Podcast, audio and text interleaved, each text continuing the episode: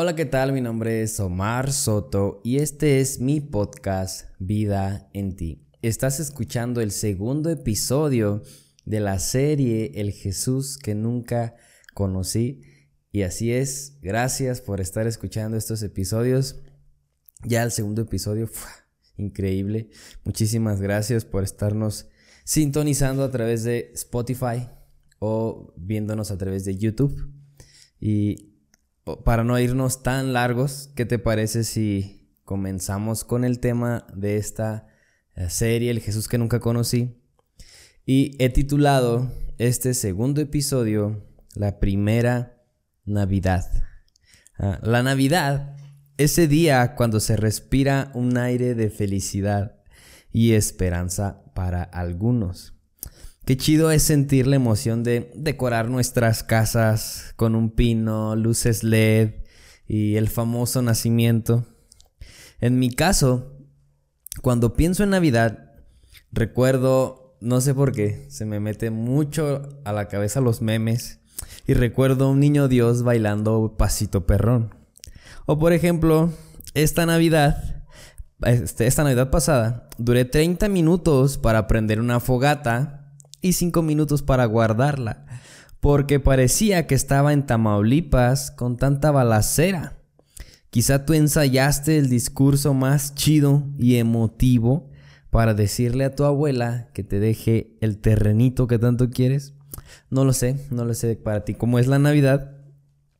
Pero la Navidad en estos días ha pasado de ser un festejo donde eh, celebramos que Dios mismo vino y se hizo hombre en la tierra, donde se humilló de tal manera que siendo el rey de toda la creación, terminó siendo un bebé que no podía cambiarse sus propios pañales.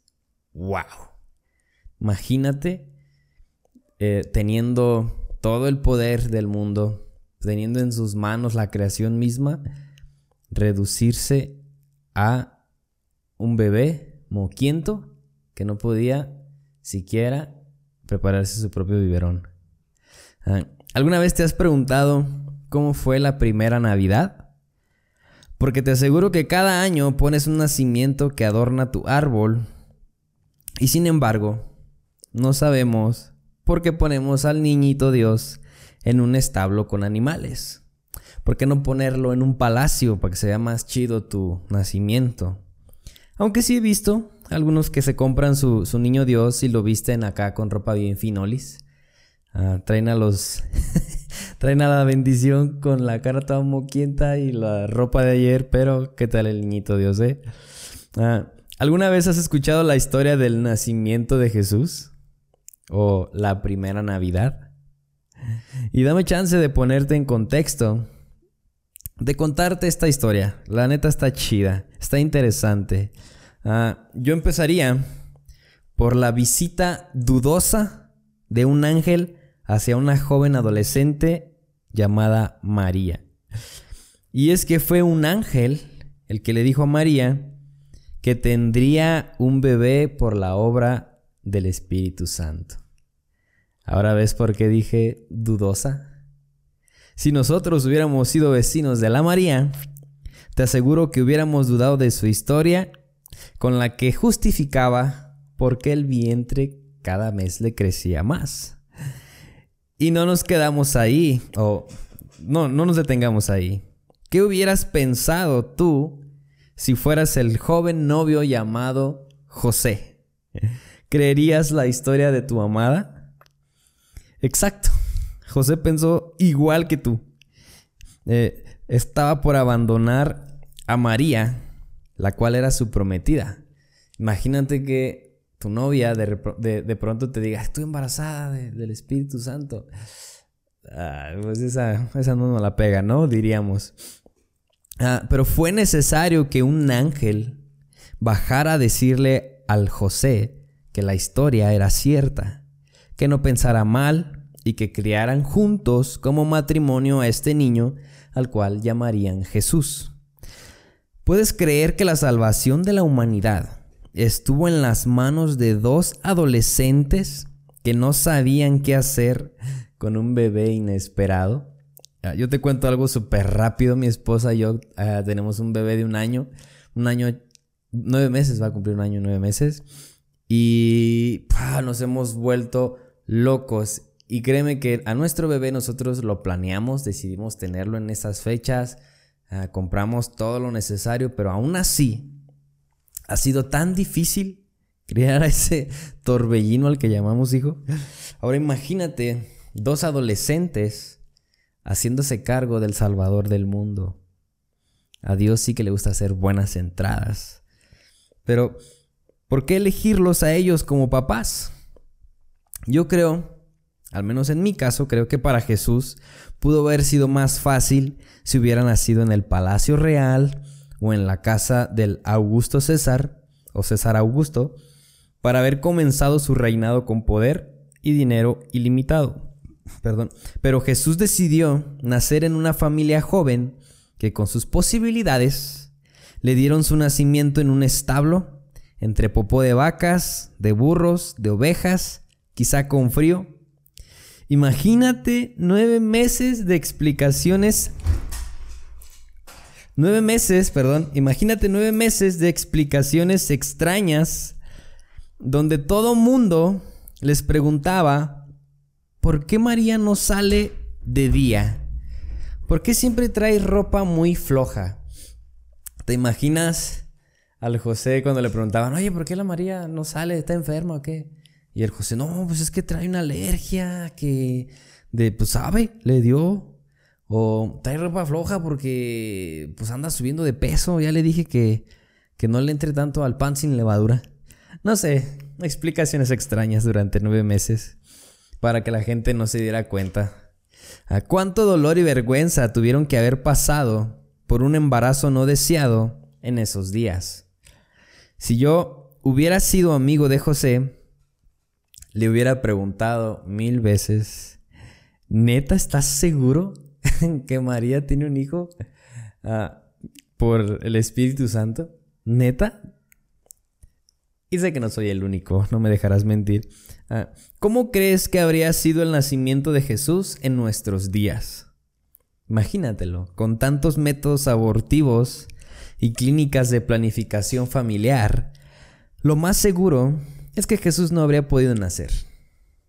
Porque piénsalo bien, si tú fueras el médico y estuvieras escuchando a una mamá asustada, explicándote que su hija adolescente dice que su hijo es obra del Espíritu Santo.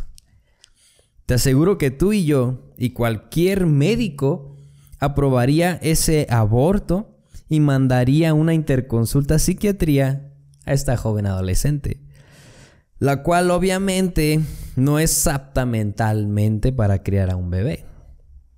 Con toda esta presión social y la vergüenza acompañada de dolor, admiro mucho a María por ser la primera persona en aceptar a Jesús en su vida, bajo las condiciones de Él, las cuales le trajeron mucho gozo a María, pero a la vez un profundo dolor. Ahora volvamos a la fiesta de Navidad. En tu festejo, ¿tú tomas en cuenta esta historia? ¿Tomas en cuenta la historia de un Dios que se hizo humano con la intención de mostrarnos al Dios invisible y que su llegada trajo mucha vergüenza y dolor a su familia? ¿Al menos conocías la historia?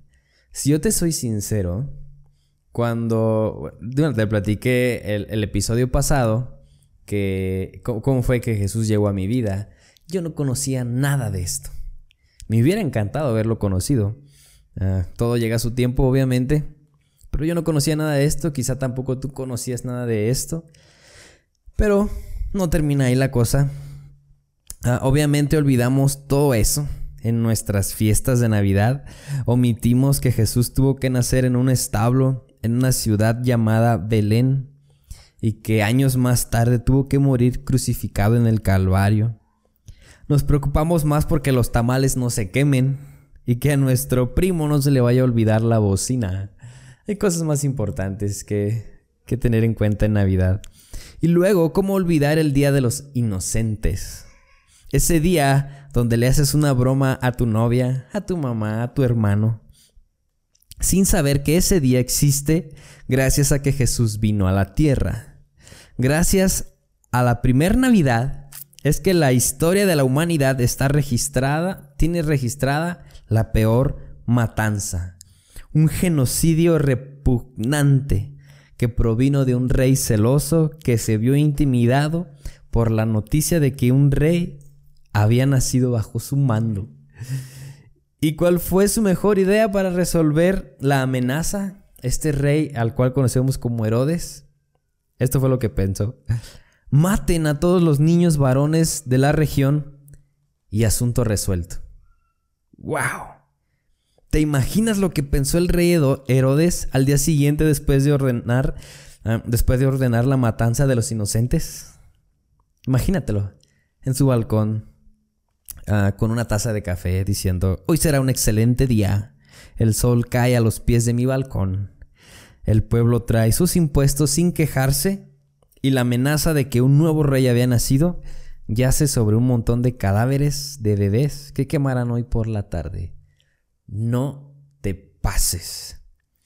Todo esto vino gracias a la primer Navidad. ¿Qué onda? ¿En qué contexto Jesús vino a nacer? En la vida de una adolescente que no estaba preparada para ser mamá, que fácilmente pudo haber hecho hasta lo imposible por abortar. En la vida de un joven que se convertiría en padrastro, al cual seguramente le ponían la canción de que no me digan en la esquina, el bueno, ahí en su trabajo. Ah, porque todo el mundo se burlaba, es, es obvio. Ah, en la pobreza de sus padres y su falta de conexiones que cuando nació solo pudieron ofrecerle un establo lleno de sucios animales, donde las moscas que se habían parado sobre las popós ahora se le paraban en la cara al bebé Jesús, en una nación oprimida por los romanos, donde ellos cualquier amenaza la trataban con una delicada matanza.